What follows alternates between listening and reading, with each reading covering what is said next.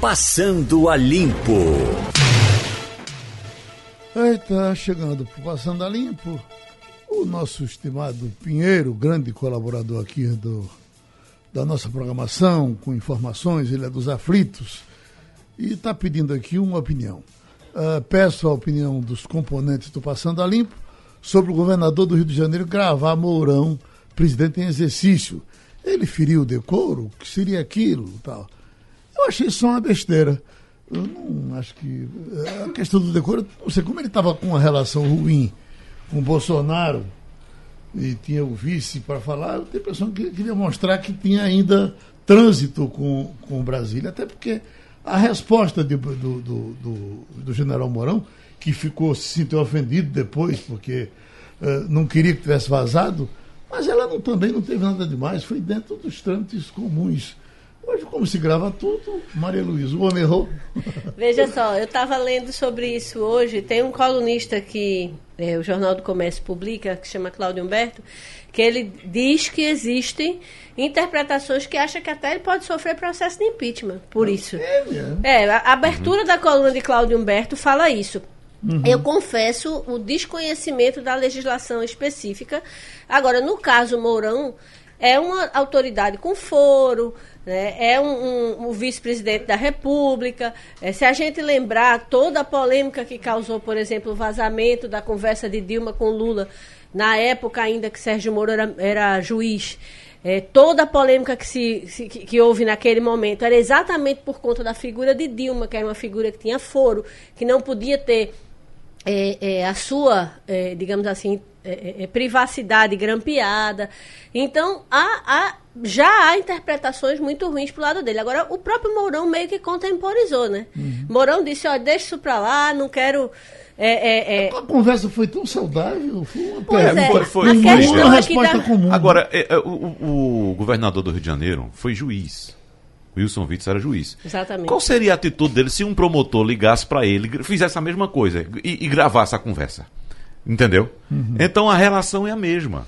Então tem que haver, tem que haver um decoro nesse tipo de conversa. Você não pode simplesmente ligar para uma autoridade é, e ficar a gravando. Gente tá tra... É, é, era o, o governador do segundo maior estado do Brasil ligando para o vice-presidente da República e pega essa, essa conversa e põe a público. Como você mesmo disse, não tinha nada demais a conversa, mas mostra uma falta, no mínimo, de. É, como é que eu diria?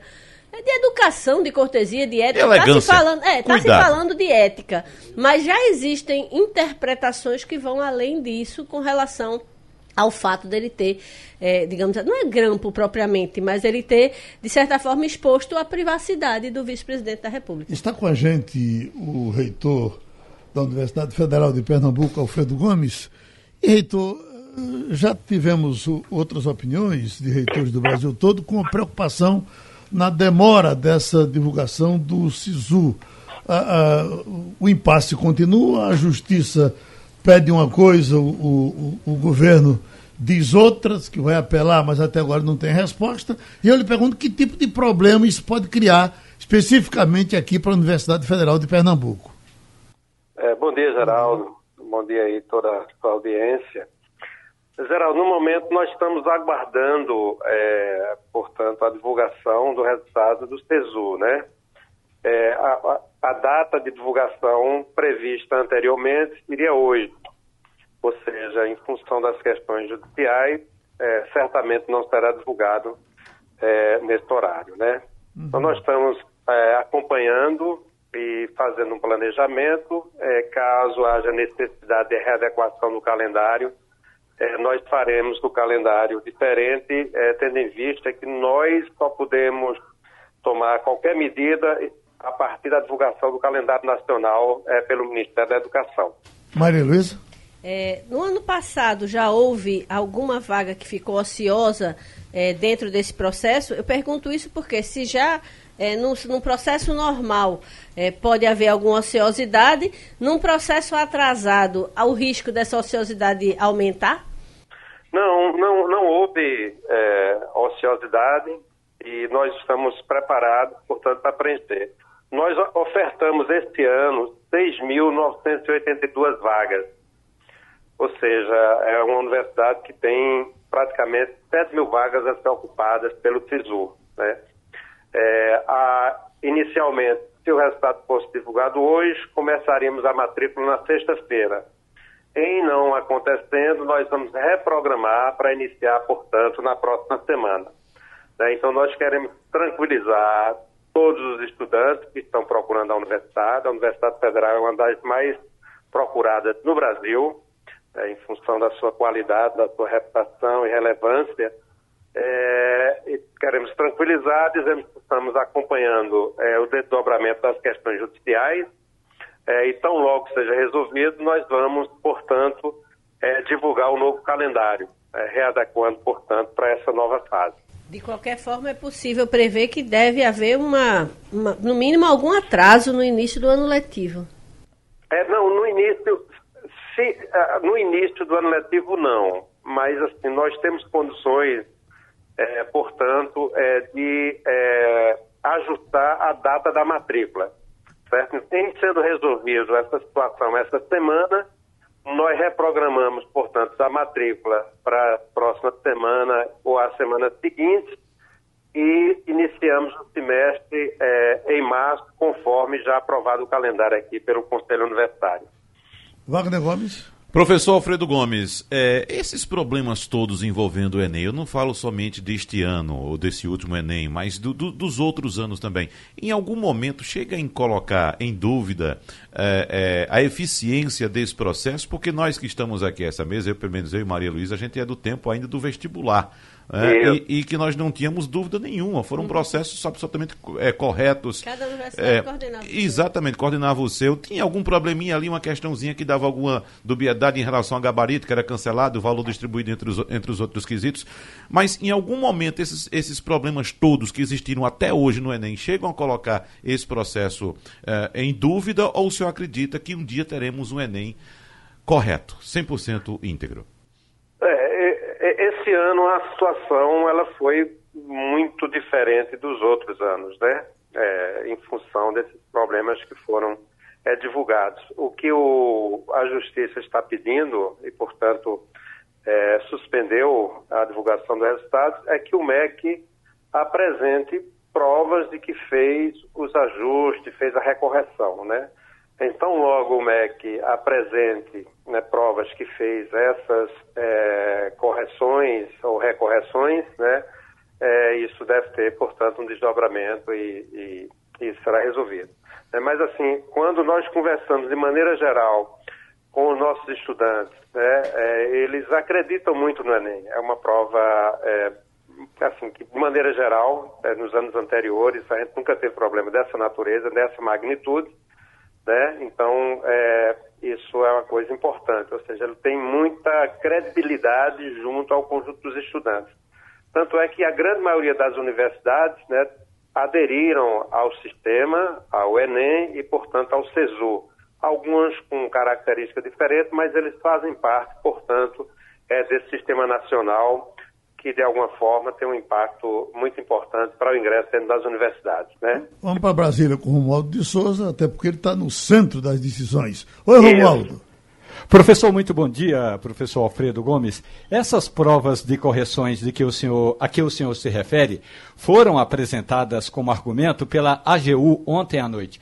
A Advocacia Geral da União apelou ao Superior Tribunal de Justiça, ao STJ, e esse mesmo argumento, professor, deve ser apresentado ao Supremo Tribunal Federal, caso o STJ demore a dar uma resposta. Mas a expectativa aqui em Brasília é de que ainda hoje o ministro de plantão no STJ libere a divulgação dessas notas e aí estará tudo resolvido. Mas isso, a minha pergunta é, isso cria uma insegurança no meio acadêmico, professor? Geral, nós, nós queremos que, o, que todo o processo ocorra com muita lisura, com muita correção, né? É, que respeite efetivamente é, aqueles que fizeram as provas e obtiveram os melhores resultados, o melhor êxito, né? Isso é muito, muito importante. O que é que a universidade tem feito? Né? A Universidade Federal de Pernambuco, portanto, ela tinha uma programação em sendo divulgado hoje o resultado, nós imediatamente, é, na sexta-feira, começaríamos as matrículas. É, como não foi divulgado, certamente não será divulgado hoje, em função dessas questões nacionais ainda. Nós estamos, portanto, aguardando o MEC divulgar o próximo calendário, tão logo a Justiça decida. Né? E aí a gente faz, é, digamos assim, a readequação é, do calendário para esse processo. Né? Mas, assim, é fundamental que o MEC, né, é, o Estado que está agindo, tem que agir com absoluta transparência, né, é, para que a população é, volte a acreditar e acredite que as coisas acontecem com lisura, dentro da legalidade, dentro do mais, digamos assim, é, princípio, né, que é a questão do princípio da publicidade, né, da, da legalidade, da transparência. Ok. O nosso agradecimento ao reitor Alfredo Gomes, da Universidade Federal de Pernambuco. E a situação dos que estão querendo a aposentadoria, essa fila que estava tão grande, já falavam num, numa despesa que o governo teria que assumir, passando de. chegando a bilhões, parece, né? Para poder uh, recolocar as aposentadorias em ordem. E parece que não foi resolvido e vai piorar porque Dataprev, que já está em greve em quase todo o país, está entrando em greve depois de amanhã também em São Paulo. E diz que isso cria uma complicação a mais. Romualdo de Souza, o que é que se diz por aí sobre isso? Olha, Geraldo, tem dois aspectos importantes. O primeiro é que o governo decidiu, pelo menos foi o que disse o ministro Guedes, da Economia.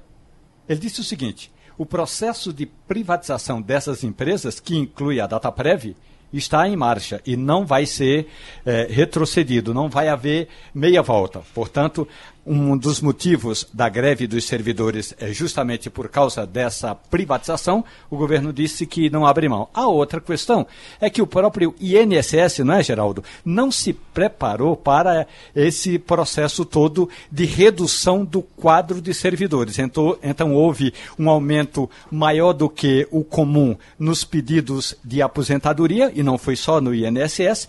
Então, a alternativa do governo seria trazer pessoas ou agentes agentes eh, das Forças Armadas para reforçar essas atividades. Eu acredito que deveria ser, Geraldo, eh, melhor que trouxessem servidores aposentados que já trabalharam na Previdência. Esses sim não não careceriam de treinamento como vai ter de haver para os agentes das Forças Armadas. Portanto, o governo está correto em propor a privatização da Dataprev, mas erra nesse quesito aí, Geraldo, de trazer agentes das Forças Armadas quando poderia trazer servidores aposentados da Previdência. E aí sim, traz esses aposentados, eles voltam a trabalhar, já estão praticamente eh, treinados e o serviço não retardaria tanto como a gente acredita que vai haver um atraso nas perícias, nas aposentadorias, Geraldo.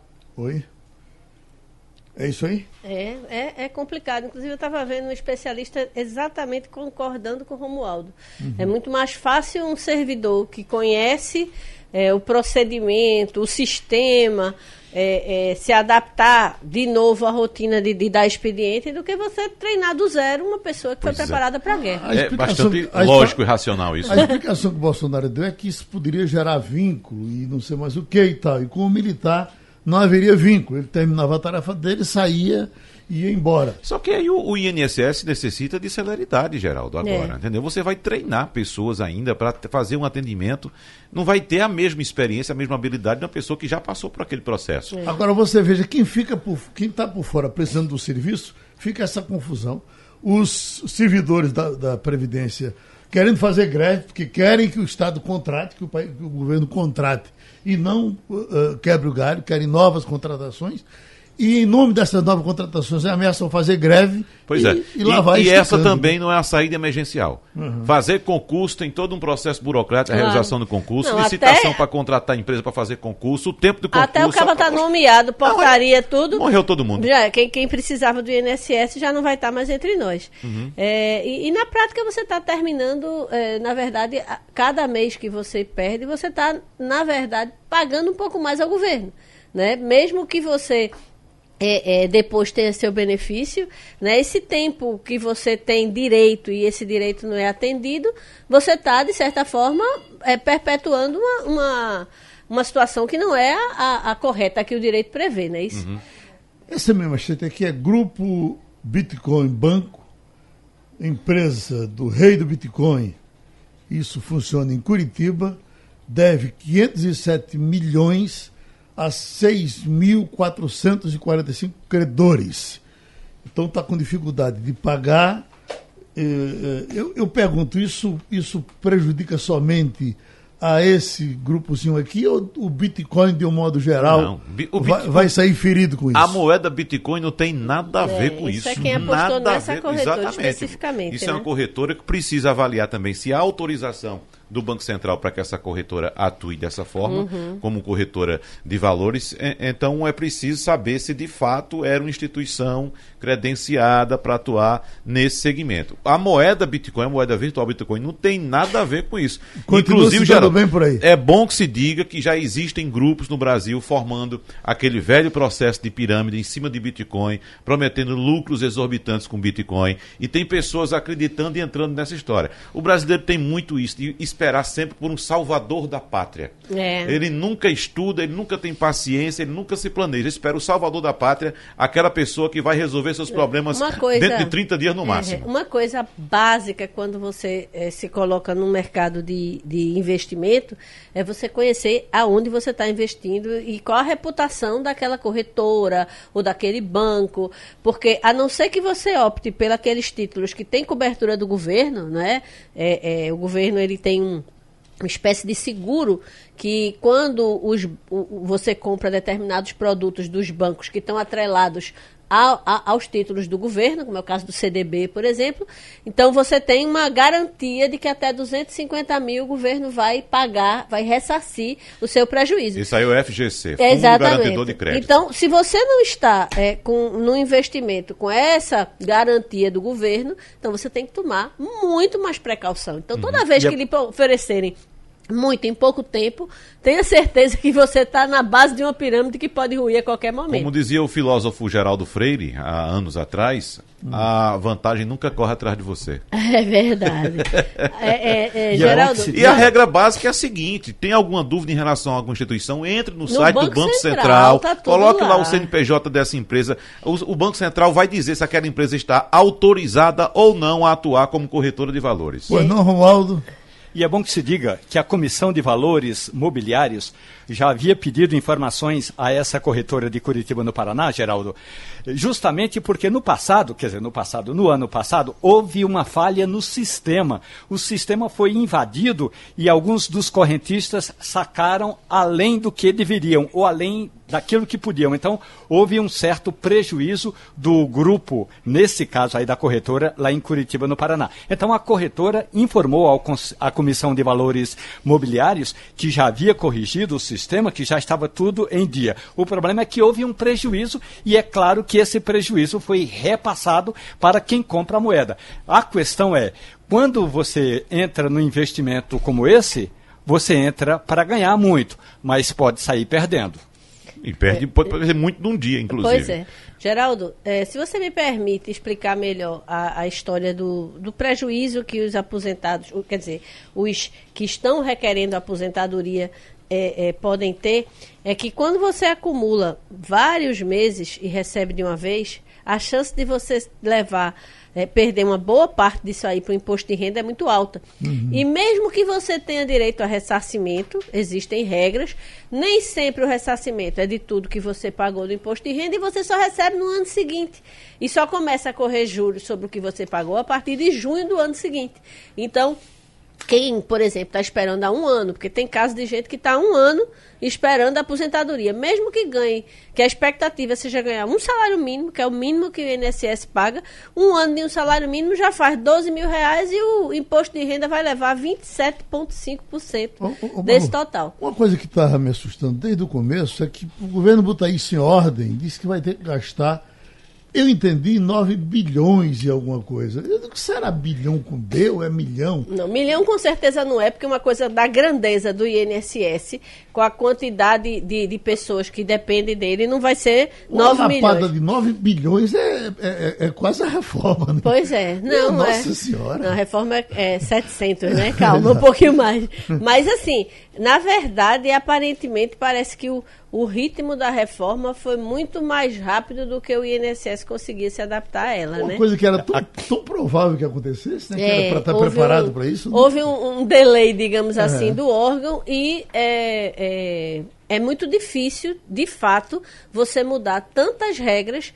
É, hoje, se você entra no site do INSS, você não consegue co- calcular nem o tempo de, de, de aposentadoria, nada. Ele está lá travado, porque houve várias regras precisam ser mudadas no sistema e obviamente que isso não é uma coisa que se faça assim e a responsabilidade sobre isso você está falando da vida de alguns milhões de pessoas né então de fato é um gigante o, o tamanho do problema e eu não, não duvido se você viu essa casinha de bilhão que seja bilhão mesmo não. 9,400, mais ou menos É, isso. 9,700, Geraldo. 9,700. está aumentando É, o, o INSS ele vai ter de gastar primeiro para fazer é, o treinamento desses, digamos, servidores novos, né, que o presidente Jair Bolsonaro quer trazer das Forças Armadas. Estima-se em 7 mil servidores novos. Porque esse é o rombo da Previdência na necessidade que tem um instituto de dar o atendimento. Então, é muita gente que se aposentou e o INSS não fez a necessária reposição. A outra questão é, à medida, como diz a Maria Luísa, à medida que essas aposentadorias são represadas, o governo tem de pagar uma, digamos, um pedágio, uma taxa um pouco mais elevada para compensar esse prazo em que o, o funcionário ou empregado ficou sem se aposentar. Então, isso está também dentro do cálculo de aproximadamente 10 bilhões de reais que o INSS vai ter de desembolsar para co- eh, colocar tudo isso em dia. Mas esse não é um problema que surgiu agora por causa da reforma da Previdência, não. É um problema que vem lá desde o governo do presidente Michel Temer. Já no, em meados do governo de Temer, o presidente da República já tinha dito: o INSS teve um discurso que Temer fez numa reunião do- dos ministros, ele disse: o INSS precisa acordar para isso. Então, o, o então ministro da Previdência falou: nós estamos colocando o quadro em dia, presidente. É, a gente viu que o presidente Michel Temer passou o problema para o governo de Jair Bolsonaro, que já tem mais de um ano aqui no Palácio do Planalto, e o problema continua se arrastando. Mas, Quase Romualdo, 10 bi. Qual o efeito, qual o efeito que a aprovação de novas regras eh, está tendo em todo esse atraso? Eh, piorou? Está a mesma coisa? Como é que, que, que você analisa isso? Eu diria que a nova regra da Previdência Social ainda não está sendo entendida nem mesmo dentro do IN do INSS, porque tem um grupo de especialistas dentro da Previdência Social que está estudando cada um dos itens da reforma da Previdência.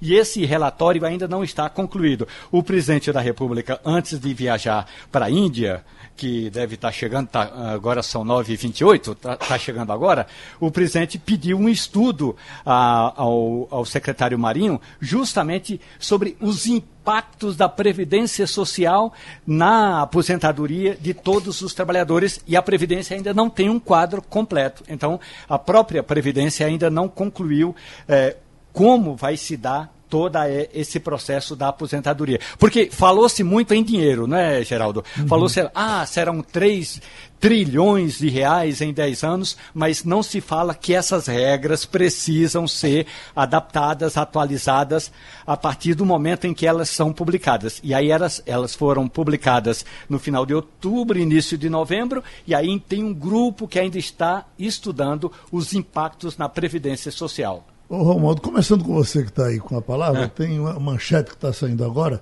Secretário de Comunicação de Bolsonaro. Procuradoria pede à Polícia Federal que investigue Weisgarten por corrupção e peculato.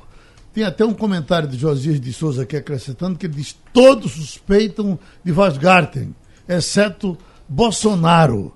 Qual vai ser a consequência da situação desse camarada para o governo de Bolsonaro que faz questão de dizer que é limpinho? Tem dois problemas sérios no governo federal. Um deles é o ministro da Educação.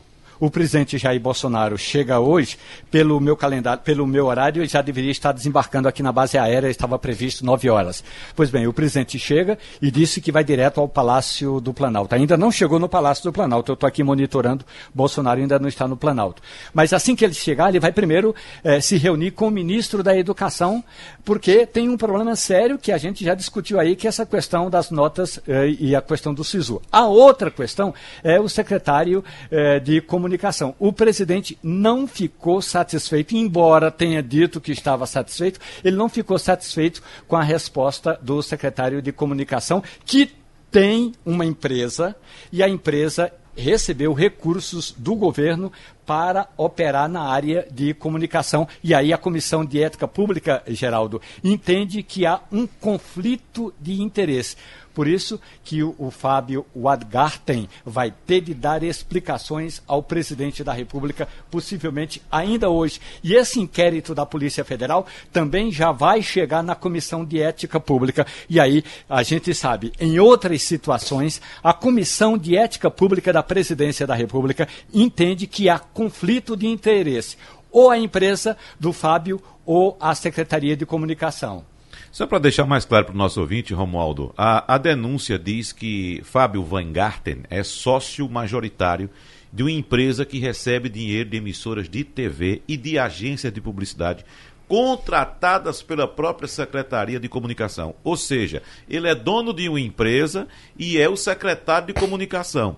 Então, as empresas contratam a empresa dele e ele faz pagamentos como secretário de comunicação é essas empresas que contratam a empresa dele. Então, se isso ficar de fato comprovado, está claro aí que há um, um, um nítido confronto de interesses, né? Uhum. Então, na, na, gestão de, de, de Vanguard, inclusive, essas empresas passaram a receber fatias maiores, porque houve aquela disputa ideológica, aquela a, até mesmo a, a, o apontamento do presidente em, em, relação à TV Globo, dizendo que a TV Globo é, o perseguia e determinando que é, as verbas de publicidade deveriam ir para outras emissoras, como também fez com a Folha de São Paulo, quando não permitiu que a Folha de São Paulo, tentou não permitir que a Folha de São Paulo participasse de uma licitação uhum. para a renovação de assinaturas uhum. lá. Então, há um nítido confronto de interesses aí. É. Não é, Maria Luísa? Isso. O, o, Ministério Público pede que o inquérito apure pelo menos três diferentes é, tipos penais: corrupção passiva,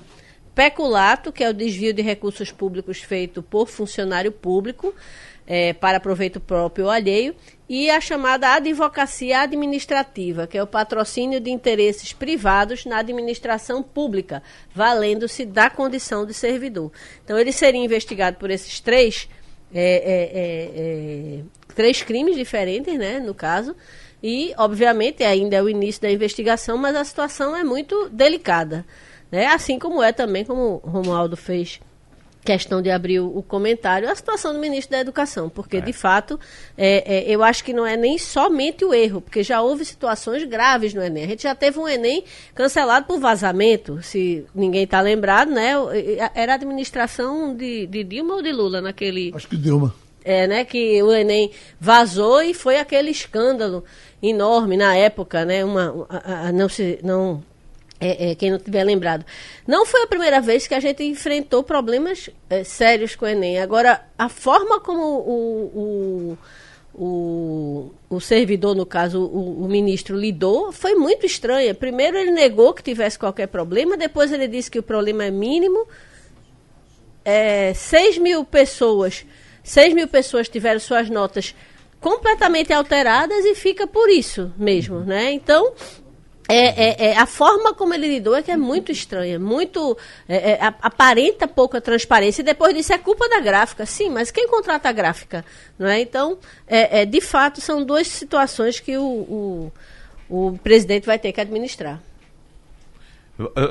E administrar no núcleo, administrar o núcleo, nomes, nomes difíceis núcleo do governo, né? do governo. É, é Van Garten Bem e, ideológicos, e né?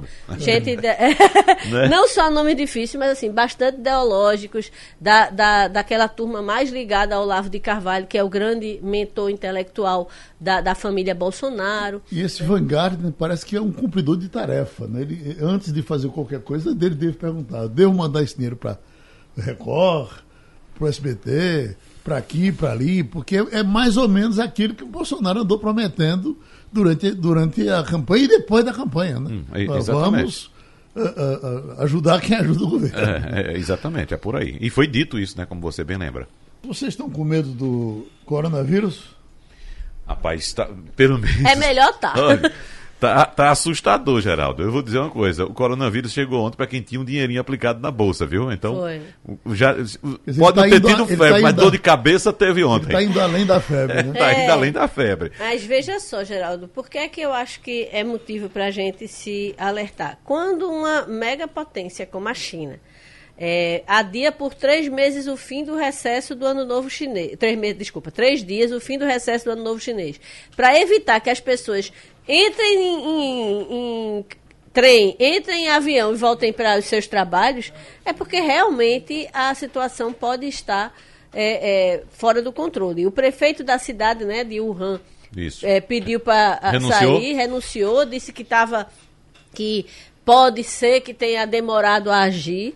Né? Não, se, não se sabe exatamente é, quantas pessoas ainda vão aparecer. É, porque é engraçado, as pessoas não entendem, mas são pessoas que visitaram a China, pegaram um avião direto e foram para as suas cidades de origem. Visitaram provavelmente aquela área onde o vírus tá, tá, se originou. E aí o que acontece? Essas pessoas pegaram um avião, elas entraram em contato com dezenas de outras pessoas no check-in, na, na esteira, dentro da aeronave. Enfim, é, é esse preocupante, detalhe, esse, esse, detalhe que o cientista até disse ontem aqui, que ele já começa a ser transmitido antes de, de, de, de aparecer. Sim. Os sintomas. Ele, ele tem Os duas sintomas. semanas de incubação. É, é, uma coisa infernal. É, pois é. Duas então... semanas de incubação. Uhum. Você é... pode ter contato com o vírus, mas você só vai adoecer depois de duas semanas, de 15 dias e depois. ele já pode ser transmitido desde o começo. Sim, exatamente. E sobre, sobre o que é, é, Wagner falou, que é importante o efeito, óbvio que qualquer coisa que afeta a China afeta o resto do mundo. É. Hoje ela é ainda a segunda maior economia do mundo, mas cresce num ritmo assustador. Né? E a China parada um dia, dois dias, três dias, afeta o, o, o giro de dinheiro no mundo. Então uhum. é, é, normal que haja um, é, é, é um efeito desse tipo. Agora, o engraçado é que o, o, o da SARS não, não, não teve, não é assim. É como se, é, de certa forma, aquele gripe lá da, da gripe aviária, né, que também se originou na China, e a China foi acusada de demorar muito a reconhecer para o mundo que estava vivendo uma, uma emergência sanitária, né, de certa forma deixou o mundo meio é, é, escaldado com a é. possibilidade de uma doença matar. É, é, é, foram milhares de pessoas que morreram Exatamente. na epidemia. A situação né? naquela, naquela, naquela epidemia da SARS, da, da síndrome respiratória, a situação Isso. foi muito pior porque a China, como um estado totalitário que é, é, tentou o tempo todo é, bloquear as informações, uhum. né? não passar informação para ninguém. Isso foi muito ruim. Agora os analistas estão vendo algo um pouco diferente. A China reconhecendo que há o problema, pode ter, ter, até demorado um pouco, mas não demorou tanto quanto naquela situação da gripe aviária, e isso tem ajudado, porque os países têm procurado se proteger da, da epidemia. Agora, os efeitos econômicos são muito grandes, como Maria Luísa falou, é a segunda maior economia do planeta, já se estima uma redução do PIB global em 1,3 ponto percentual. Isso é muito, muito, muito ruim, principalmente para os países asiáticos, os países do entorno ali, porque os é, chineses. Hong Kong já anunciou a proibição de viagens à China continental, né? Pois é. Aí, os chineses, eles, eles viajam muito, Geraldo, na região ali. Vão para o Japão, vão para a Coreia do Sul. Você tem ideia, só em 2018, o Japão recebeu 9 milhões de turistas chineses. É como se o estado de Pernambuco todinho fosse para o Japão de uma vez só. Imagine. Ele não precisa nem viajar muito, né? Os, os que viajarem pois é. lotam tudo. Pois né? é, então tem, a China tem 1 bilhão e 400 milhões de habitantes. Imagina a potência que é esse país, inclusive no que diz respeito a consumo. Uhum. Não é? Ô Romualdo, o ministro da Olha, Saúde já... me pareceu tranquilo na entrevista que deu. E o que ele está dizendo hoje é que está com grande esperança de que os Estados Unidos, de imediato, já tem uma vacina, com coisa que tivesse adivinhando para fazer a vacina antes da doença chegar. É, mas essa vacina não vai ficar pronta é, nesse semestre, não. Só uhum. deve ficar pronta no máximo, no mínimo, aí para agosto, setembro. O ministro da Saúde chamou os jornalistas para uma conversa hoje. A gente vai acompanhar essa entrevista do Henrique Mandetta. Agora tem um detalhe importante: a, a ação da Anvisa. É, porque nessas situações todas, é, são três níveis de alerta. O Brasil está no nível 1. Então, o nível 1 é aquele em que os aeroportos e portos ficam monitorando, recebendo informações das tripulações, ver se tem alguém com febre, alguém com olho inchado, alguma coisa assim, e aí é, separa esse passageiro. A outra ação é os informes são dados nos portos e aeroportos dizendo quais são os sintomas da doença. Caso contrário, todo mundo desembarca e vai embora para casa, mesmo tendo vindo de regiões é, afetadas pelo vírus.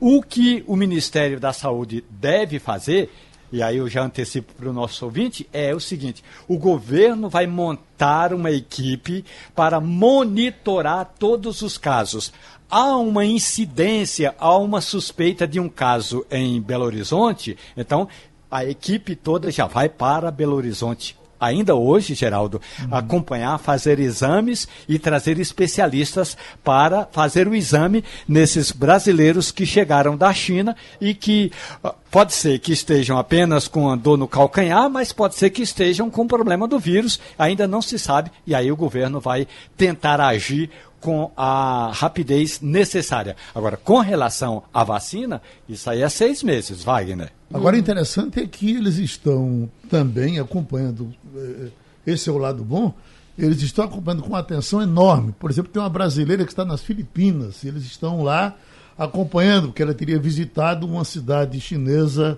eh, contaminada, a principal contaminada, que eu não estou me lembrando do nome dela aqui agora. É, mas ele, onde tem um caso parecido, eles estão monitorando e dando a resposta. É. Né? Agora, é, o Jean está dizendo que a, embaixada não sabe exatamente quantos brasileiros estão é, naquela região e vão ter que deixar aquela região de qualquer forma, eles vão estar tá saindo de uma região que está com o vírus circulando. Tanto que a própria China proibiu toda aquela, aquela província ali de fazer viagens dentro da China, inclusive. Estão, né? Eles estão confinados. 40, 40 milhões de pessoas. É, porque na China Não tudo é, é grandioso. Né? nesse caso, o feriado do Ano Novo Chinês ajudou. Porque tirou pessoas das ruas, né? E fez com que é, é, o, o, a indústria parasse, o comércio parasse, tudo parasse. É, por isso então, que eles exatamente protelaram o final do feriado em mais três dias, para exatamente ver é, como se comporta. Uma coisa que deve ter aumentado muito o sinal de alerta foi ontem a OMS ter reclassificado o risco né, que era moderado de uma, de uma epidemia global, no caso uma pandemia, e eles reclassificaram para risco alto. Então, eu acho que por isso que houve toda essa reação, inclusive no mercado financeiro, né, mas é, é, não é uma coisa simples, porque, na verdade, é desconhecido demais toda a, a, a a situação de como surgiu, já milhões de especulações foram feitas, né? Até viralizou uma foto de uma sopa de morcego que se serve na região, é, exatamente. como sendo uma possível causa das pessoas terem se infecta infectado por uma cepa de vírus que está presente nos morcegos. Enfim, sabe-se muito pouco e por isso o, o alerta é sempre é, importante. Sabe-se pouco, mas uh, a, a maior parte dos cientistas diz que de fato esses vírus, tanto esse quanto os outros vírus, vêm do, dos hábitos de consumo dos chineses, de, de alimentos de animais silvestres. silvestres. Né? Lá tu sabe, Geraldo, você já foi para lá, você já, já comeu algumas coisinhas lá na China? Bicho da seda. Come-se de tudo. Bicho da seda, escorpião, Bicho, barata, tudo. De escorpião. É. Eu tive em Xangai, eu, eu fui para o menina, é o que mais tem. Olha, no meio da rua tem um monte de espetinho assim que eles vendem que você come bicho da seda. É. É, é eles fazem. Como faz com o camarão? Eu achei interessante foi o bicho da seda trabalhando. Que bicho Trabalhador. Botaram uma, uma, levaram a gente numa, numa, numa indústria e quem trabalha é o bicho. fazendo seda e eles vendendo a seda. Uhum. Que negócio interessante. Olha, a notícia Ontem, boa geral... agora para o mercado financeiro é que o Ibovespa Futuro abriu em alta hoje, com uma leve correção após a queda de ontem, que foi de 3,29% na véspera desses temores aí a respeito do coronavírus. Então, Oi, hoje parece que o mercado vai se equilibrar. Oi, Romualdo. É, corroborando aqui com o nosso ouvinte, a Pinto, Pinto ontem, eh, já aparece entrevista coletiva de hoje, eu encaminhei uma pergunta ao ministro da Saúde para ver se o Brasil tem eh, condições de isolar uma, digamos, uma área, uma região, caso tenhamos alguma, eh, alguns desses passageiros, desses turistas contaminados. O que o Ministério da Saúde deve dizer é que esses hospitais campanha, esses hospitais que são montados em áreas de risco, como por exemplo, o Brasil levou 19 deles para o Haiti, o Brasil levou alguns deles para o Chile, é que isso pode é, ser feito. O Brasil pode montar alguns, algumas áreas de isolamento. É, sobretudo na região de portos e aeroportos de chegada de turistas estrangeiros. E aí é mais no Porto de Santos, no Porto de Paranaguá, no Paraná, e também nos aeroportos eh, do estado de São Paulo. Repercutiu muito uma entrevista que o ex-goleiro do Flamengo, Bruno, concedeu à TV Record. Uhum. Já falamos aqui da, da, da, situação dele, que pela quarta vez tenta um emprego e a população vai, uh, bate nos clubes, os clubes são obrigados a dispensá-lo. Mas o que eu achei curioso da entrevista é que ele tem 35 anos de idade e fala de um. Uh, uh, uh, falam aqui agora de um outro casamento dele. Eh, eh, depois do, do, assassinato da moça, ele teria casado e tem uma filha desse, desse casamento. Uhum. Eu, eu não sabia dessa, dessa evolução dele na vida. Ele está aqui, se lamenta, diz que as pessoas cobram que o, o apenado trabalha, ele quer trabalhar, o que ele sabe fazer é isso, uhum. e está com problema para fazer. Vamos ver se.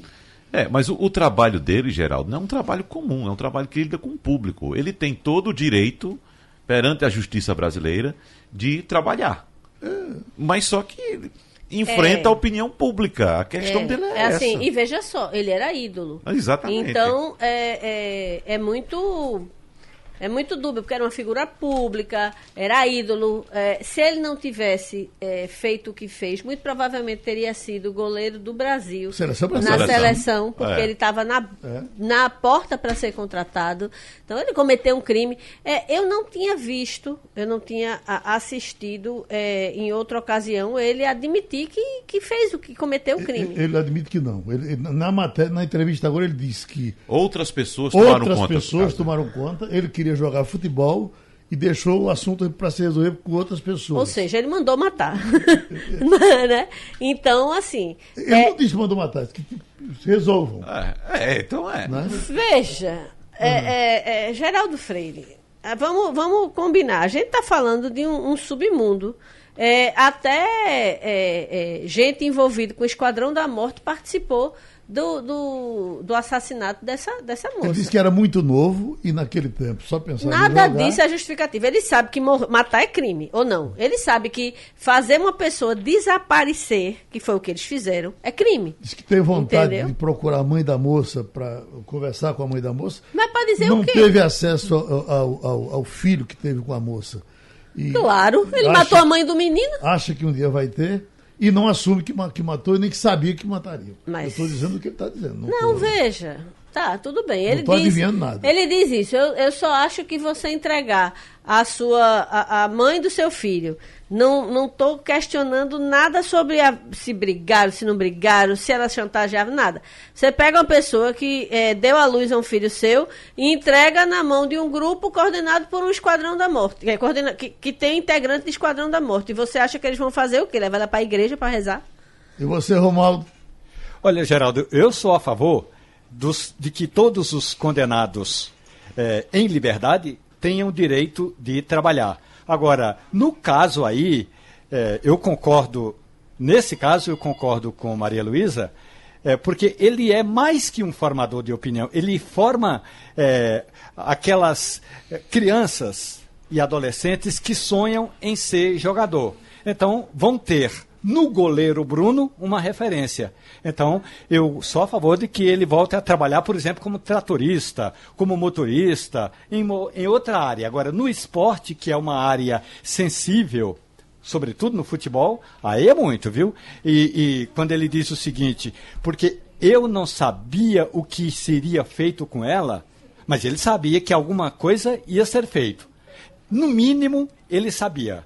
Então, alguém tem que pagar pelo que foi feito. E uma das pessoas que deve pagar é o goleiro Bruno. Veja, ele, ele já passou 11 anos pagando, né? Mas não admitiu que teve. Assim, ele não acha nada demais dele ter entregue a mãe do filho dele para um monte de carniceiro. Isso é que eu acho incrível. Assim, para ele, ele entregar uma, uma moça, diz, ó, resolva aí o que fazer, porque ela tá me aperreando. E, e, acha que eles vão fazer o quê com a moça? Mas eu acho que a discussão agora é se ele deve ou não deve trabalhar. O Tom Romualdo já assume isso, que ele poderia ser outra coisa. Não, ele tem o Mas o direito que ele de sabe trabalhar. fazer é futebol. Agora, ele foi trabalhar no futebol e o público do futebol não aceita. Tem, tem algum exemplo, tem algum exemplo parecido com isso aí? Eu, desde hoje que. Eu só me lembro de Lindomar Castilho. Teve aquele lá de Dock Street, não sei o quê, lá atrás, que eu não sei. É, assim, de tempos recentes. né? É, a grande história. Você vê, por exemplo, quando, quando o Neymar, é, é, que hoje se sabe, foi, foi alvo de uma, Uma chantagem. uma chantagem. Hoje se sabe, hoje. A opinião pública ficou do lado dele, porque percebeu-se que havia ali uma armação para tentar constrangê-lo, para Extorquir, na verdade. extorquir. Na verdade, se percebeu isso, a polícia percebeu. Então, veja, quando se está numa posição de tanto holofote em cima, a sua responsabilidade cresce imensamente. Eu vou ter que citar aqui o Homem-Aranha, né? Grandes poderes trazem grandes responsabilidades. Então, ele era uma pessoa que, naquela ocasião, ele tinha tudo nas mãos. E aí, é, é, porque queria, de certa forma, se livrar, sei lá o que é que passou naquela cabeça, era jovem tudo mais, mas o fato de ser jovem não lhe tira o, o, o- a responsabilidade e mais do que isso, você não pode fingir que não foi com você, lavar as mãos, tem nada com isso, tem tudo com isso. Agora, veja. A moça só foi entregue porque ela estava com você. É a justiça que está permitindo que ele trabalhe jogando futebol. É a lei que diz. Ele dizer, pode ser, ele pode a trabalhar no a lei não administrativo diz. do Mas grupo. a lei, não, a, a lei não, não, não, não separa, não é verdade? Não, veja, é porque a lei considera que é um, um trabalho como qualquer outro. E tá certo, é um trabalho como qualquer outro, mas existem componentes que são complicados. É, é, ele, ele- é muito difícil, por exemplo, vou dar um exemplo, uma, uma mãe deixar o seu filho é, é, usar a camisa do goleiro Bruno. Eu, eu fico imaginando assim, se não há na cabeça da- da- dessa mulher, principalmente se é, se é alguém que conheceu, ou que foi amigo, ou que tem na família, alguém que foi alvo de feminicídio, como é que fica a cabeça? Não, é muito complicado. Onde ele vai, o que você coisa é jogo. mulher, menino, criança pedindo autógrafo. Isso, isso, isso é verdade. Pois né? é, mas ele, ele vai ser sempre perseguido pela opinião pública, porque, como eu disse aí, o Homem-Aranha, grandes poderes trazem grandes Volto a lhe responsabilidades. dizer o que disse aqui Lindomar Castilho. Ele diz: o apenado será sempre um apenado a vida inteira. É por Faça isso, ele o que É por isso que existe a lei, para a pessoa pensar antes de cometer um Antes de crime. cometer o crime, perfeito. Agora, o fogo da Austrália não apagaram ainda. Isso é a minha manchete Ainda aqui. tem. Fogo na Austrália pode favorecer carne brasileira. E a notícia de que foi apagado em definitivo, nós não temos também Não, parado a de falar maior parte, fogo. sim. A É, maior você, parte, mas, sim. Ainda mas tem o fogo de monturo permanece Porque, por na lá. verdade, a, China meio que capturou toda a atenção mundial com a crise do coronavírus. Então, acho que o, o mundo esqueceu um, um pouco a, a Austrália. Mas tá, tá ainda em fogo. Eu estou vendo aqui matéria. Se bem que não, fora essa matéria, Geraldo, Uhum. a última que, que eu tenho aqui resgatada é de 14 de janeiro em português, né? É, é, falando que é uma catástrofe ecológica e que já faz algumas semanas, ou seja, essa última reportagem é de. A, info- a 15 informação da. Embaixada da Austrália é de que o fogo está controlado. Significa que ainda tem fogo, É, mas tem que aquelas equipes que trabalham no combate ao aos incêndios, que são vários focos, eh, já conseguiu cercar o fogo. Portanto, agora a, estima- a expectativa é de extingui-lo, mas ainda não está extinto. Fazendo um paralelo com Minas Gerais, não dá nesse momento para a gente ignorar o que está acontecendo no planeta com as mudanças climáticas. Tivemos na Austrália, como você citou aí, o maior incêndio da história do país. E o incêndio lá ocorre por questões naturais. A tá? no, chuva criminoso. a- a- veja, a a, chuva- chuva, em Minas a chuva Gerais foi a Minas maior da história. Isso foi a maior dos últimos cento e poucos De- anos. da história, desde quando começou disso, assim. Antes disso, antes do. E que nem é só em Minas, antes né? do Porque clima o sul pegar do, fogo, já teve coisas até piores. Né? O sul do Espírito Santo está destroçado. Uhum. As pessoas, as, a ajuda humanitária não consegue nem chegar lá, porque as estradas foram levadas, as pontes foram levadas. Então, está se, se chegando nas áreas remotas é, com muito tempo de antecedência, o povo está morrendo de fome e de sede, isolado, porque não tem como sair de onde está. E o que o governo está oferecendo me pareceu muito pouco dinheiro. Falaram aí em milhões, não sei o quê. Por exemplo, o, do- o governador de- de- do Espírito Santo disse que para começar a trabalhar tem que ter 300 milhões, porque o Estado foi quase de- destruído. Geraldo, Minas Gerais é uma loucura. Eu você- vi, eu vi uma cena de uma comunidade na região metropolitana de Belo Horizonte. O rio subiu, simplesmente acabou com a comunidade. A, a reportagem mostrava uma rua que todos os móveis, Maria Luísa, estavam jogados na rua, no meio da rua, sem, sem serventia para nada. Simplesmente tiraram de dentro de casa. A rua estava totalmente ocupada com os móveis dessas pessoas. E, evidentemente, são pessoas pobres. que- E, nesses casos, quem sofre mais são as pessoas O pobres. mais eu tenho encontrado por aqui são pessoas que perguntam: olha, e se essa chuva vier para cá? E se tivermos uma chuva daquela aqui? Se tiver uma chuva daquela aqui, a gente tem que rezar para que ela não, ve- não seja naquela proporção. Porque onde, onde, onde quer que ela aconteça, Pois é. ela vai dar uma- grandes problemas. Sem É. dúvida, sem dúvida. Mas é E isso. foram que eu vários dias São de são mudanças, torrenciais. são mudanças climáticas que o mundo não pode dar as costas para o que está acontecendo. Isso tem que ser discutido. É. Oi, Romaldo. Geraldo, tem uma questão que é a seguinte: eu falei ontem com o governador do Espírito Santo e Renato Casagrande disse que isso aí é exatamente o que você está falando, que o governo est- estadual não tem recursos para atender a todas aque- aquelas necessidades. Agora, o que o governador está chegando a Brasília hoje e vai pedir é, é assim: tem algumas áreas, como diz Maria Luísa, que estão isoladas. Então, nessas áreas isoladas é preciso chegar helicóptero. Então, o governo do estado vai pedir a ajuda às Forças Armadas para que os helicópteros cheguem naquelas regiões com ajuda humanitária. E se não puder aterrissar, que jogue, que despeje a ajuda humanitária. Então, esse é um problema sério que é como socorrer aquelas comunidades, sobretudo em São Mateus e lá hum, onde nasceu Roberto Ca- Cachoeiro do Itapemirim. Essas são áreas complicadas. A outra questão é no Rio de Janeiro. Todo ano o Rio de Janeiro tem esse problema. E aí, além desse conflito ético em que o governador Wilson Witzel é, Witzel. expôs uma, uma conversa dele com o presidente da República em exercício, o Hamilton Mourão, então o Rio de Janeiro também está precisando O de ajuda. norte, né, do aí Rio. vamos ver como é que o governo federal vai agir hoje, de hoje para amanhã, para socorrer a essas duas regiões. Nos deu uma pitadazinha de Argentina, porque a Argentina também saiu do circuito, né? Não se fala mais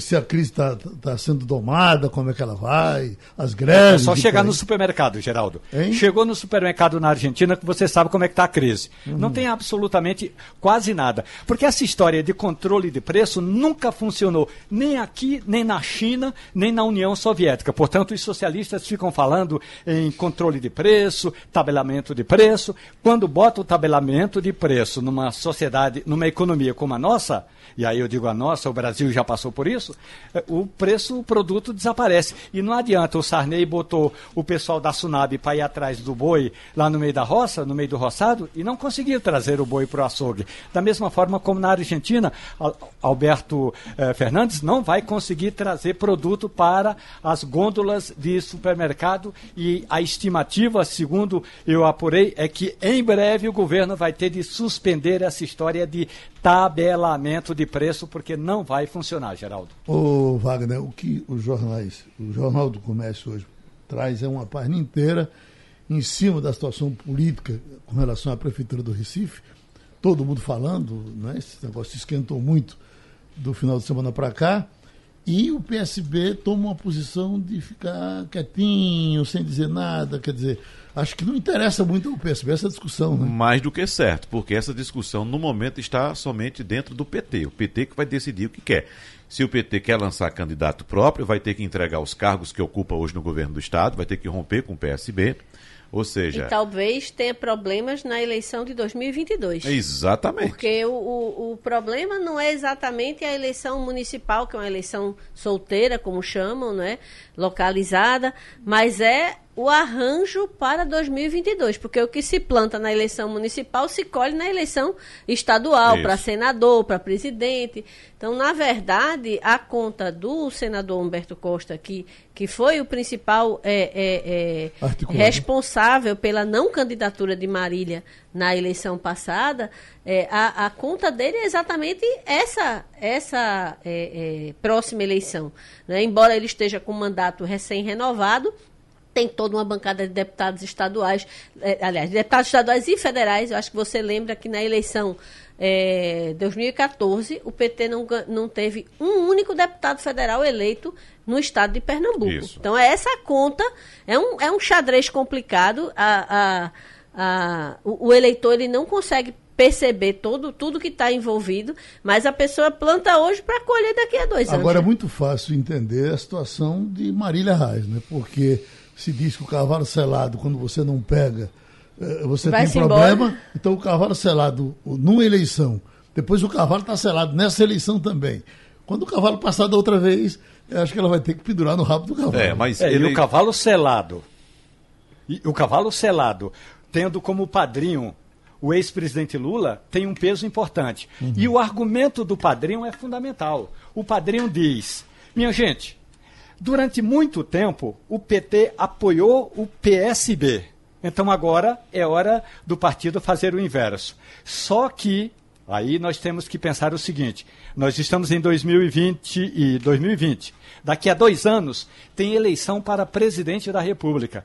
Aí o PT vai fazer o mesmo que fez desde, 2000 e, e, desde 2001, que é pedir apoio ao PSB, e o PSB sempre ali é, sendo o partido satélite do PT nas eleições presidenciais, essa questão que é importante. Então, Lula é, está correto quando diz que Marília Reis é o nome do PT agora e o PSB deveria abrir mão. Agora, da mesma forma, é fundamental que o PT não perca esse apoio do PSB, porque daqui a dois anos vai ter de enfrentar uma eleição, uma disputa acirrada seja com Moro, seja com Jair Bolsonaro, e aí precisa ter aliados. E já para falar em Bolsonaro, o presidente da República não vai ao Recife no fim, no fim de semana, mas vai fazer uma participação via internet eh, nesse ato do partido dele na capital pernambucana, Geraldo. E em relação ao Enem, Romualdo, já que você falou aí do presidente Bolsonaro, o presidente reconheceu hoje que a situação do Enem está, aspas, complicada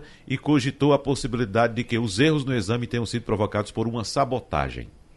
Bom, mas é toda vez que tem problema mas no será? governo tem sabotagem? Não, ideia, olha, a culpa já foi da gráfica. Cultura, não foi um, um sabotador? Culpa, a é. culpa já foi da gráfica. Agora já tem um sabotador. Eu me lembro que eu assisti uma entrevista de uma ex é, presidente do INEP, né, que é o instituto que realiza o Enem, e ela diz que claramente foi um erro de checagem alguém não checou, porque você tem, quando todas essas provas são impressas, tem que ser feito um cara crachá, digamos assim. E claramente um lote de provas não foi feito o cara crachá. Então, é, é, é, é, tão simples, olha, começa admitindo que errou e trabalha, porque se você agora vai drenar suas energias para estar tá procurando fantasma, é, a gente tem alguns milhões de jovens esperando roendo as unhas, sem dormir até tem a irmã de um colega nosso que estava dizendo que a menina não está dormindo de ansiedade e essa ansiedade não tem prazo para terminar, não é isso? E terminou? Bota na sua agenda. Passando a limpo.